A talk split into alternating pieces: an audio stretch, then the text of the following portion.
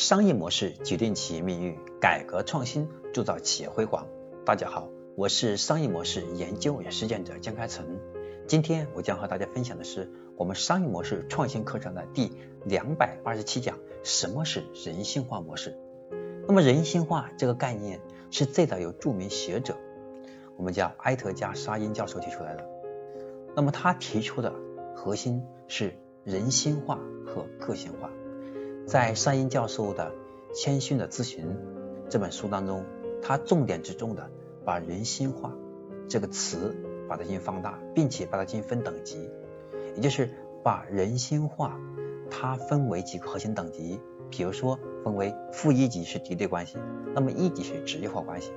人心化关系，然后接下来就叫心腹式关系。他把这种关系进行了多层次分级，那么在这里这个关系的。分级的标准，我不展开讲，大家有兴趣可可以看这本书啊，是机械工业出版的，叫《谦逊的咨询》这本书，大家可以看一看。那么今天我们主要是想跟大家深度去聊一下，我们关于人性化这个概念如何在职场当中得以应用。那么它的核心讲的是我们的领导和下属之间，从一开始的泛泛之交，到彼此充分了解、高度信任、建立深厚的。感情连接，成为真正的事业合作伙伴的过程。我们经常讲，我们教书教根，我们管人管心，这就是我们人心化的关键模式。对于我们管理九零后极其重要，因为对于我们今天的很多九零后来讲，他们的物质需求基本早就被满足。对于八零后、七零后，我们可能还需要为房子奋斗，我们可能还需要为我们的车奋斗。可能还需要为孩子教育奋斗，但九零后，因为他们基本上可以直接获得父母奖励的，有房啊，有车呀，然后父母有一定的收入会支撑他，所以对九零后来讲，他们并没有对物质上太多的压力，那么他们非常看重的是心理的诉求，那么比较在乎的是在那些公司很开心很快乐，觉得在这些公司当中很有意义。觉得自己在里面有不可替代的部分，跟大家在一起交流很开心。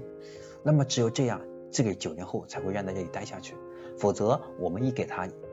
各种资金压力，或者我们一给他各种物质的画饼，他会觉得没啥意思。所以对九零后来讲，他们重点关心自己内心的感受，是他愿不愿意、愿不愿意在公司当中长期待下去的核心所在。那么这就意味着说，我们的领导和下属，我们必须要有自己的友谊的小船。如果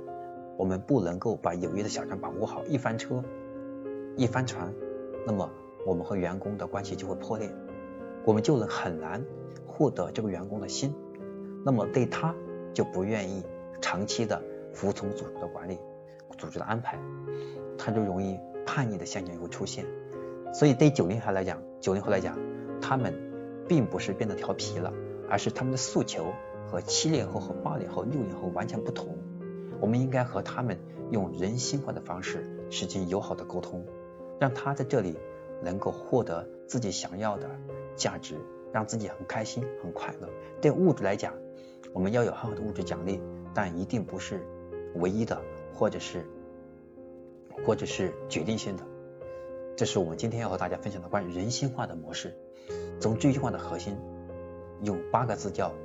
教树教根，管人管心，人性化。就是我们和我们的员工之间形成心和心交互的过程。我们要共同建立起友谊的小船，让我们彼此之间能够充分的产生我们种意识流，让大家在做很多事情的时候一说他就明白，愿意为这个任务去改变自己，愿意为这个任务去不断去学习，把这个工作更好的完成。啊，这是我今天要和大家反。给大家深度去讲解的什么是人性化的模式，希望对大家在管理上有启发。我是商业模式研究与实践者江开成。那么今天第两百八十七讲到这里就要结束了。那么下一讲我将和大家分享的是第两百八十八讲企业高效管理流程的改造方法。我们企业一定要有很好的效率，关关键是要有流程化。让企业可以实现自循环友好的发展。那么到底如何让我们的企业来实现高效管理？我们流程该如何改造？这是我们下节课的内容。我是商业模式研究实践者江开成，我们下一讲再见。